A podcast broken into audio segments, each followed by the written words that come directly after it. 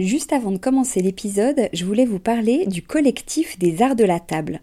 Alors l'art de la table, c'est vraiment une grande tendance dans notre univers déco, vous n'avez pas pu y échapper.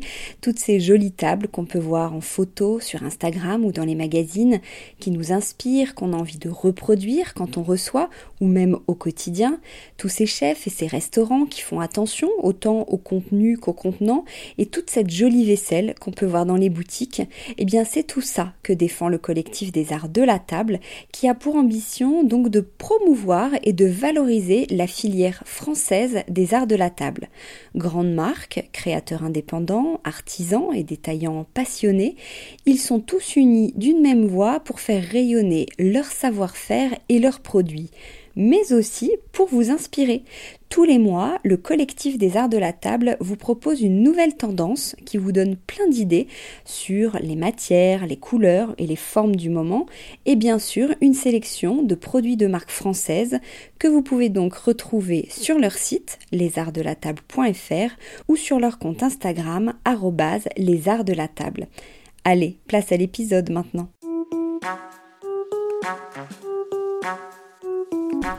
Bienvenue sur Décodeur, le podcast qui parle de celles et ceux qui font la déco aujourd'hui. Je m'appelle Hortense Leluc et à chaque nouvel épisode, j'invite à mon micro un architecte ou un designer, une marque reconnue ou émergente, un entrepreneur ou un influenceur, quelqu'un que vous allez connaître ou pas, mais qui dans tous les cas va nous parler déco. Son parcours, son métier, son quotidien, son univers, ses goûts, on saura tout. Enfin, j'espère.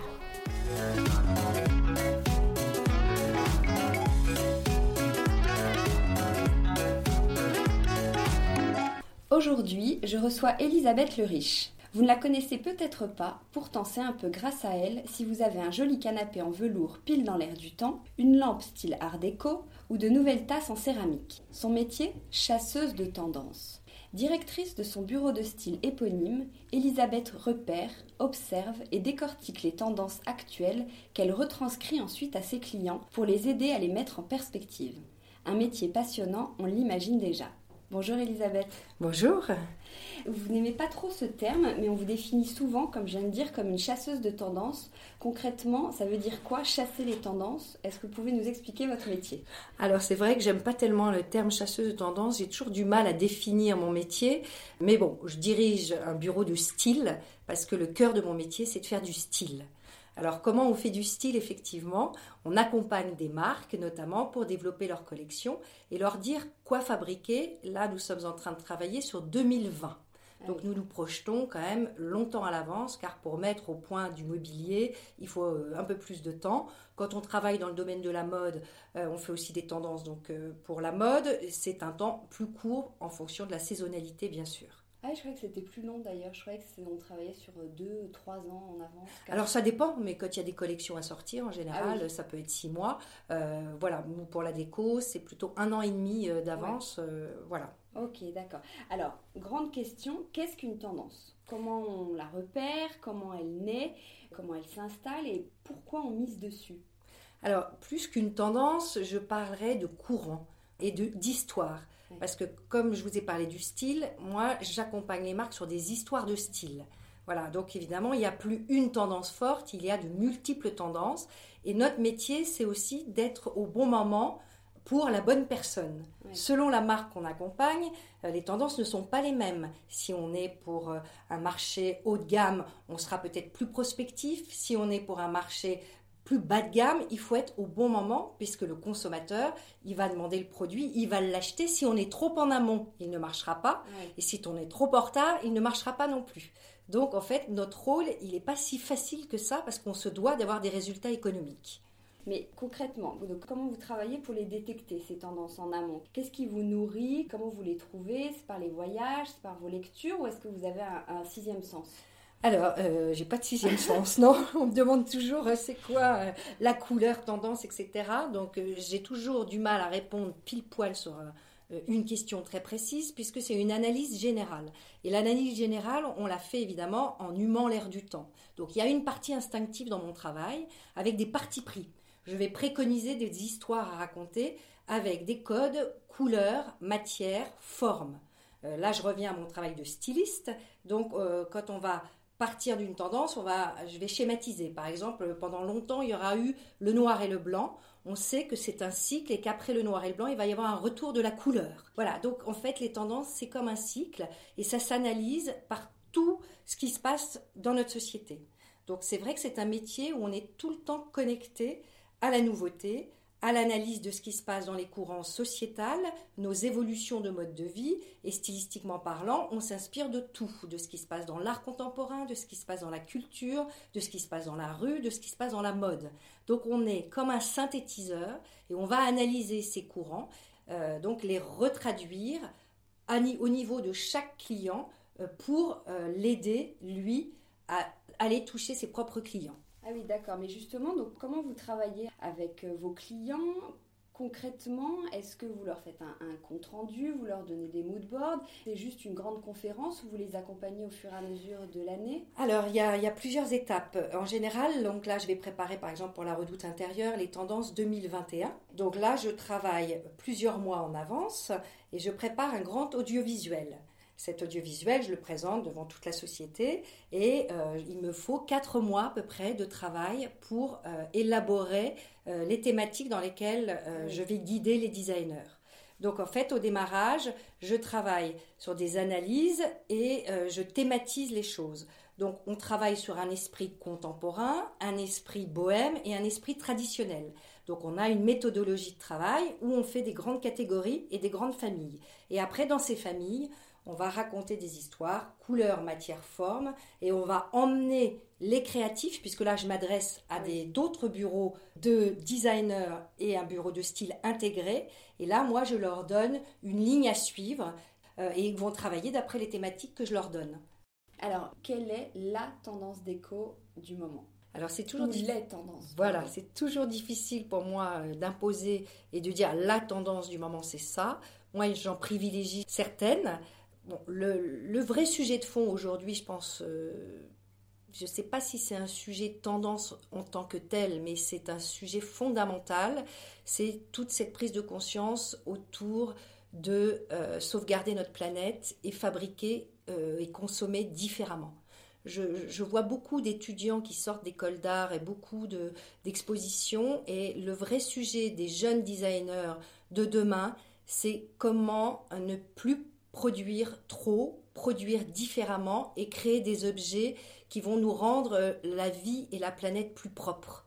Donc c'est difficile de diriger ça en tendance pour nous parce que c'est un sujet pérenne, mais c'est un vrai sujet d'enjeu pour notre société et pour moi c'est un sujet clé. Oui, mais alors en déco, comment ça se matérialise? Alors en déco, c'est très difficile à travailler ah parce qu'évidemment, on n'est pas dans le style, on est dans quelque chose de fondamental. Et fabriquer un meuble propre, sans colle, sans résine, etc., c'est compliqué. Mais il y a un sujet sur la façon de consommer différemment. Donc il y a une grande tendance qui est quand même très présente depuis plusieurs saisons, c'est le fait main, les pièces uniques, l'artisanat, le craft, etc. Donc aujourd'hui, il y a un engouement. On voit des jeunes designers qui ont fait des écoles de design qui se remettent à faire de la céramique, à fabriquer leurs meubles avec leurs mains, à aller chercher le bois dans la forêt. Donc, on est dans une société qui se dématérialise, mais on assiste à cet réancrage avec la matière et de retrouver le sens euh, du travail fait à la main et de la pièce unique pour moi, c'est une tendance, mais qui n'est pas antinomique avec euh, la construction en 3D euh, d'objets multiples. Donc c'est pour ça que notre société est passionnante aujourd'hui parce qu'on vit des évolutions technologiques qui vont nous permettre de faire des choses très différentes et en même temps on a ce besoin de retrouver des choses presque archétypales. Donc on, voilà, c'est très excitant. Donc c'est pour ça j'ai du mal à vous définir quelle est la tendance. Voilà, moi la tendance c'est de retrouver du sens, de consommer moins et d'avoir une vraie connexion avec la nature. Du coup, j'allais vous, vous, demander quelles étaient les tendances côté matériaux, côté couleurs, côté revêtements, côté objets déco. Vous avez peut-être un peu répondu. Est-ce que vous pouvez répondre peut-être plus précisément sur bah, chacune? Oui, je crois qu'il y a ce retour et ce besoin d'être ancré avec la matière. Donc, on va se retrouver avec des matières naturelles aussi beaucoup de tissage, des choses faites à la main, et on va retrouver aussi cette force de la pierre, cette force du béton également, mais connectée avec une nature. Euh, donc, euh, au dernier Maison et Objets, j'ai mis en scène cette tendance minimale brutaliste, où là, j'ai voulu démontrer qu'on avait besoin de ce, cet ancrage euh, avec nos racines, avec des matériaux lourds, avec il y avait des tôles de métal, il y avait des effets de rouille, d'érodation, il y avait du bois noirci, il y avait des choses un petit peu fortes comme ça dans ces matières, mais en même temps avec de la poésie et, et un côté très wabi-sabi, euh, très zen, très japonisant, euh, parce qu'on a aussi besoin de réenchanter notre quotidien avec cette notion de poésie et cette délicatesse de la nature et, et ce côté paradoxal du lourd et du léger. Mais on, parle souvent, là on parle de tendance, mais si on regarde de près, euh, on se rend compte quand même souvent ce sont des renouveaux. Vous allez me dire ce que vous en pensez, mais comme un éternel recommencement. Par exemple, là, c'est la tendance art déco, mais elle existait il y a 100 ans. Le vintage, c'était déjà il y a 50 ans. Le terracotta dont on parle aujourd'hui, c'était le saumon d'il y a 20 ans pourquoi euh, les tendances reviennent-elles? Et surtout pourquoi est-ce qu'il n'y a pas de tendances qui sont plus euh, natives, je ne sais pas si c'est le mot, mais qui, vraiment qui débarquent comme ça, qui sortent de nulle part Alors en fait, je crois que la création ne sort pas de nulle part. Euh, c'est un processus créatif qui se nourrit d'une histoire, de racines, et qui réinvente à chaque fois. Euh, donc on, voit euh, les créatifs qui travaillent, ben, par exemple, il y a toujours une référence à une forme ou à, un imaginaire. Donc euh, on ne part pas de rien, et donc c'est pour ça qu'on a souvent l'impression d'avoir déjà vu ces choses. Mais aujourd'hui, par exemple, ça s'explique parce qu'on est... Le futur fait peur aujourd'hui. Donc c'est très difficile de se projeter dans quelque chose qui fait peur. Donc on voit un besoin de réenracinement et de réassurance et le consommateur est demandeur de choses qui réassurent.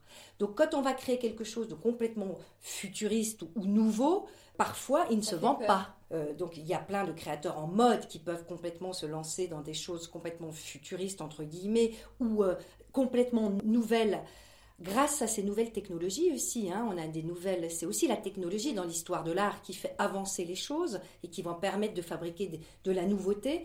Mais là, en ce moment, on est plutôt dans des tendances rassurantes.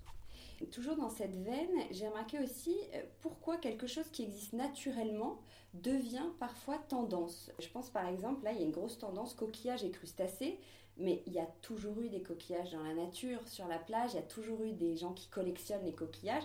Qu'est-ce qui fait que soudain le coquillage est à la mode et que tout le monde veut des coquillages euh, dans sa déco? En fait, il y a des cycles.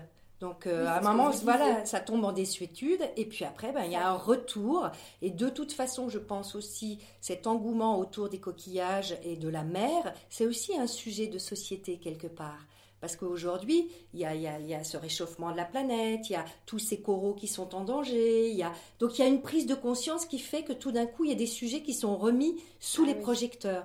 Et donc, c'est des cycles. Et par exemple, le sujet de l'eau est un sujet euh, primordial. Aussi, euh, le fond des abysses, peut-être des, des, territoires qu'on n'a pas encore complètement explorés. Donc, c'est quelque chose de possible. Donc, c'est quelque chose, euh, justement, qui est très dans l'air du temps parce que c'est un sujet de société aussi j'allais vous demander, et celle de demain, est-ce que vous avez déjà une idée de, des tendances qui sont embryonnaires pour l'instant, mais que vous présagez, que vous sentez arriver euh, tout doucement, euh, mettons, on est en 2019, pour 2025-2030 Alors je pense qu'il va y avoir des, Bon, il y, a, il y, a, une vraie prise de conscience sur le bien-être, sur euh, vivre sainement, sur s'alléger, sur euh, euh, se nourrir sainement, sur voilà quelque chose qui va peut-être se faire à travers la science, à travers des choses beaucoup plus futuristes entre guillemets, mais ce besoin de vivre en bonne santé.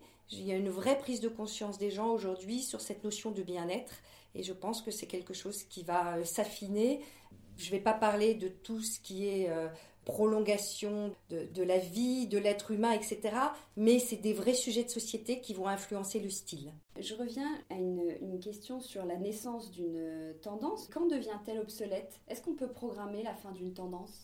Alors bien sûr, parce qu'en fait, quand on en voit trop, quand euh, euh, tout d'un coup il y a une overdose d'un style, parce qu'il a été exploité de tous les côtés, il y a un rejet. C'est-à-dire pendant longtemps, là, on est dans une société où paradoxale. Donc il y a des choses euh, qui cohabitent et qui sont antinomiques. Euh, notamment pour le salon Maison Objet, j'ai mis en scène une tendance minimaliste. Mais à côté de ça, j'ai mis en, scène une tendance luxurie, où on va retrouver encore le marbre, le laiton, le velours. Pour moi, c'est une tendance commerciale, mais ce n'est plus une tendance prospective, puisque ça fait déjà plusieurs saisons qu'elle est sur le marché.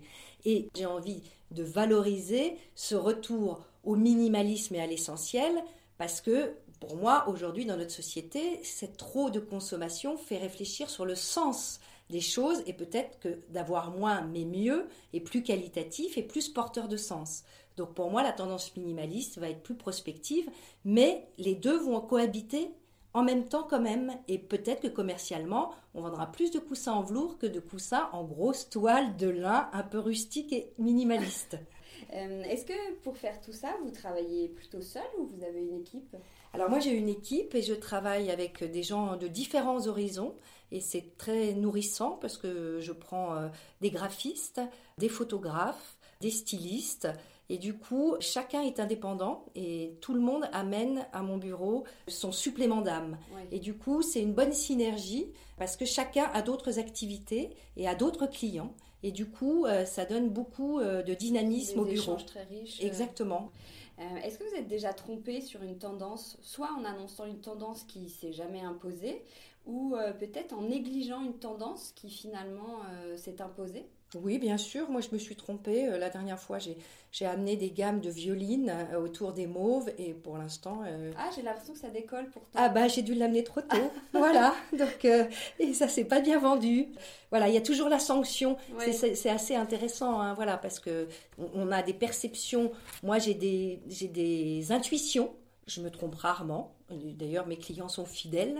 Mais euh, ça arrive, euh, voilà, il faut pas être trop en avance et, il faut, faut, bien juger euh, du créneau, mais il y a des choses qui peuvent ne pas être reçues encore par le grand public. justement, vous parliez des couleurs. J'avais lu dans une interview que vous avez donnée que vous accordez beaucoup d'importance à la couleur. Alors moi c'est mon dada, les couleurs, j'ai toujours aimé ça et c'est vrai que je passe beaucoup de temps à faire les gammes de couleurs. C'est quelque chose que j'aime beaucoup, j'ai une bonne sensibilité à la couleur j'ai aussi une formation de créatrice textile. Ah oui, Donc ça me sert énormément euh, et je fais euh, beaucoup de, de gammes de couleurs et c'est quelque chose que j'aime bien manier. Voilà, euh, je suis très à l'aise avec la couleur et c'est quelque chose qui m'enchante. Et qui vous inspire. Ah bien sûr, ah oui, oui, puis c'est infini. Voilà, je trouve que les gammes, les nuances, je trouve que, voilà, moi je m'inspire, j'ai toujours besoin de me reconnecter avec la nature et, je suis admirative de toutes ces couleurs et ça me nourrit et, c'est pour ça d'ailleurs je me fais des, des, breaks régulièrement, je fais des voyages et des connexions et des immersions dans la nature. J'ai besoin de ça pour être créative et pour me nourrir et notamment au point de vue de, oh. des couleurs. Couleurs, ah oui c'est intéressant. Rien à voir, mais aujourd'hui vous êtes l'invité d'un podcast. C'est un nouveau format qui explose. Alors ça n'a rien à voir avec la déco, mais est-ce que vous y verriez une explication? Pourquoi il y a un retour de l'audio? Alors déjà, moi l'audio, je, moi j'écoute beaucoup la radio et je trouve que c'est un moyen de laisser notre imagination vagabonder. Et donc euh, je trouve ça assez logique car on est tellement assailli d'images, on a tellement de visuels que trop d'images, euh, ça sature un peu et je trouve que l'échange sans images, la voix, le son, nous emmène dans d'autres sphères et en tous les cas dans l'imaginaire et pour moi euh, c'est très porteur. Euh, on coupe plusieurs bureaux de style à Paris. Je me demandais, est-ce que vos recommandations sont communes? Est-ce que vous obtenez les mêmes résultats? Est-ce que parfois même vous travaillez ensemble ou au contraire c'est au premier qui trouvera un peu la nouvelle pépite? Alors, je dirais que c'est pas comme ça parce que bon, il y a différents formats. Moi, j'ai été formée chez Nelly Rodi, qui était quand même une grande agence. J'ai fait cinq ans, j'ai appris mon métier. Là-bas, je savais même pas que ça existait un bureau de style. Donc, euh, je suis très reconnaissante à ce gros bureau. Après, j'en suis partie et moi, je suis une toute petite euh, entité. Et du coup, je fais pas du tout le même travail qu'un gros bureau. Je fais vraiment un travail sur mesure. Je ne fais pas de cahier généraliste que je vends à tous les clients. Donc c'est pas du tout, enfin on n'est pas du tout concurrentiel, on, ne travaille pas de la même façon. Par contre, ça m'arrive de travailler avec euh, certains bureaux en corrélation, en bonne intelligence. Donc euh, chacun a sa place. Euh, je vais vous faire travailler un petit peu. C'est juste pour qu'on se rende un peu mieux compte de vos journées. je me suis dit qu'on allait inventer une semaine type. J'ai choisi des créneaux et vous pouvez éventuellement me dire ce que vous feriez à ce moment-là. Par exemple, que faites-vous le lundi à 9h alors le lundi à 9h, ben, on ouvre le bureau et on se retrouve toutes pour se faire un petit euh, point sur euh, le planning de la semaine. Le mardi à 17h. Le mardi à 17h, parfois on pique un fou rire à 17h. Ah. Ça nous arrive de décompresser un petit peu. Voilà, on est encore en plein travail parce que je crois que nos journées sont quand même très très remplies. On est souvent encore au bureau à 20h. Le mercredi à 13h. Alors on déjeune sur le coin de la table et euh, on discute nos projets en déjeunant, mais rapidement. Le jeudi à 20h, donc vous sortez du bureau. Alors on essaye, euh, si on est courageux, euh, d'aller à un petit vernissage, voilà, ou sinon on rentre, se mettre au chaud, ça dépend des périodes. En ce moment, vous rentrez vous mettre au chaud. Le vendredi à 14h. Le vendredi à 14h, on est encore à fond dans le travail. Voilà, on se dit mince, la semaine se termine, on n'a on pas fini. Donc en général, on revient le samedi et souvent le dimanche. Ah oui Quel est le moment de la journée que vous préférez? Euh, moi, j'aime bien l'heure du déjeuner où tout d'un coup, euh, voilà, on se fait un petit break et on, on se retrouve. Euh, on est essentiellement des filles au bureau. On se retrouve autour de la table et, et c'est assez sympathique. Alors, je fais un petit retour en arrière maintenant qu'on a bien compris votre métier. On peut se demander comment est-ce que vous en êtes venu à faire cela? Quelles études vous avez suivies par exemple? Alors moi, j'ai, en fait, depuis que j'ai 9 ans, je savais que je voulais travailler dans la décoration. Par contre, je ne savais pas qu'un bureau de style existait. Voilà, mais j'ai très très petite, j'étais sensible peut-être grâce à ma grand-mère qui habitait au Maroc et avec qui j'allais faire des bouquets tous les jours. Elle m'a ouvert les yeux sur la beauté du monde et j'ai toujours su que je voulais participer à cette beauté. Alors c'est peut-être un peu prétentieux de dire ça, mais, euh, c'est vrai que j'avais cette sensibilité-là. Après, j'ai fait des études d'art, j'ai fait euh, l'école du Louvre, qui est de l'histoire de l'art, et en même temps j'ai fait un atelier de création textile. Donc mon premier métier, c'était de, dessiner euh, des motifs euh, pour le textile, d'où ma sensibilité déjà à la couleur. Et mon grand rêve était de travailler pour Manuel Canovas, que j'avais 16 ans. Et à 23 ans, le téléphone a sonné chez moi et Manuel Canovas m'a appelé. Et voilà. et j'ai travaillé pas pour dessiner, mais j'ai travaillé pour tout ce qui était scénographie pendant 5 ans, faire tous leurs stands, leurs événements, et ça a été euh, une super, un super pied à l'étrier. Je veux démontrer par là que la pensée crée. Voilà, mon rêve était de bosser pour lui et je l'ai tellement pensé que c'est arrivé. Et, plusieurs fois dans ma vie professionnelle, j'ai eu des opportunités comme ça. la force de la pensée euh, créative et la, fait que les choses euh, vous arrivent. Et cette part comme ça, euh, un peu, c'est pas du hasard parce que je pense que justement, par la force de la pensée, il peut nous arriver des choses. Et moi, quand je, je me mets dans, la, dans mon rôle bon, d'abord, je suis passionnée par mon travail, donc je, je suis complètement happée par mon travail. C'est-à-dire que voilà, quand je voyage, quand je, tout ce que je fais, en fait, je l'enregistre, me nourrit et, et, je le redonne, mais dans cette perspective de donner à l'imaginaire une part très importante. Voilà. Donc j'ai toujours été une petite fille avec un imaginaire euh, assez débordant. J'ai toujours fait des dessins dans tous les sens, etc. Et je pense que c'est aussi ma nature profonde et ça me sert énormément dans mon travail. Euh, c'est un métier, en plus là vous venez de le dire, qui semble assez plaisant. Est-ce qu'il y a un revers de la médaille? Quelque chose de difficile euh? Alors c'est un métier sur lequel on est toujours sur le fil du rasoir. Donc en fait, moi je me fatigue beaucoup moi-même ah parce que je remets. oui, parce que c'est toujours, euh, voilà, je suis toujours en action. C'est toujours en, alerte. en alerte. Et parfois c'est fatigant. Donc j'ai besoin de faire des pauses. Donc c'est pour ça par exemple j'ai mon petit coin de paradis qui est Cape Town en Afrique du Sud où je vais me ressourcer euh, mhm. régulièrement parce que ça me renourrit et ça nourrit mon imaginaire. Mais euh, c'est un métier où quand même euh, il faut être très curieux et c'est génial, mais parfois c'est fatigant.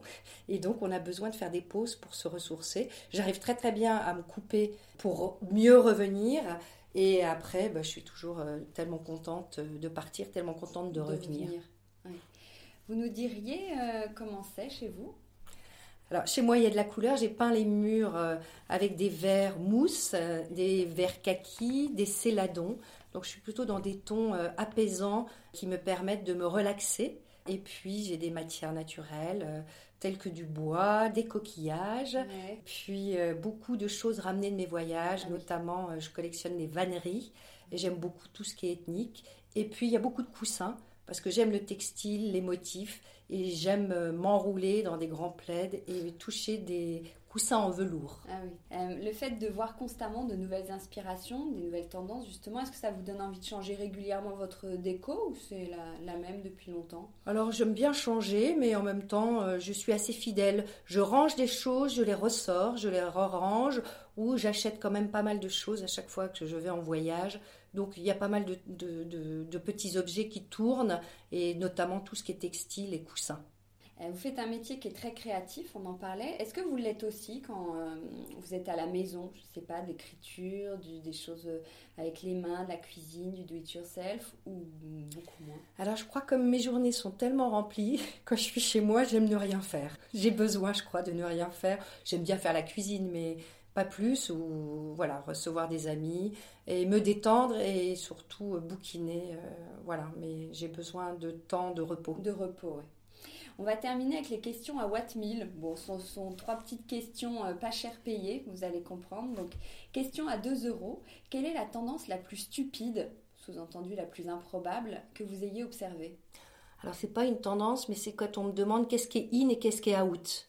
Ah Je déteste répondre à ça. Parce que c'est difficile Non, parce que euh, voilà. Tout oui, parfois Tout voilà. A le droit d'exister. Exactement. Et je n'aime pas euh, mettre euh, au pylône un truc que tout le monde a adoré deux mois avant. Donc je déteste quand on me pose sa question. Moi j'ai bien fait de vous la poser. Exactement. Question à 9 euros, le prix d'un album sur iTunes. Quelle est la chanson ou le film qui pour vous définit le mieux notre société actuelle? Alors, euh, je pensais, parce que j'ai vu récemment Le Grand Bain et que j'ai été émue par Philippe Catherine, et donc euh, je trouve que ces personnages reflètent assez bien l'époque, euh, justement, d'une certaine fragilité, d'une certaine ambiguïté, d'un humour qui m'a touchée, et je trouve que c'est un vrai ce personnage. Voilà, un, un, personnage. Qui, qui, représente en tous les cas une ouverture à la différence. Et question à 149 euros. Ah non, 1499 euros, je voulais mettre. Le prix d'un lit futon. Euh, vous qui avez travaillé récemment, vous le disiez, à la fois sur le thème de l'opulence et du minimalisme, pour vous, qu'est-ce qui est le mieux? Est-ce qu'il vaut mieux euh, se dire on peut toujours plus ou est-ce que trop est l'ennemi du bien? Alors moi je dirais less is more. Parfait. Bon, merci beaucoup Elisabeth. Merci à vous.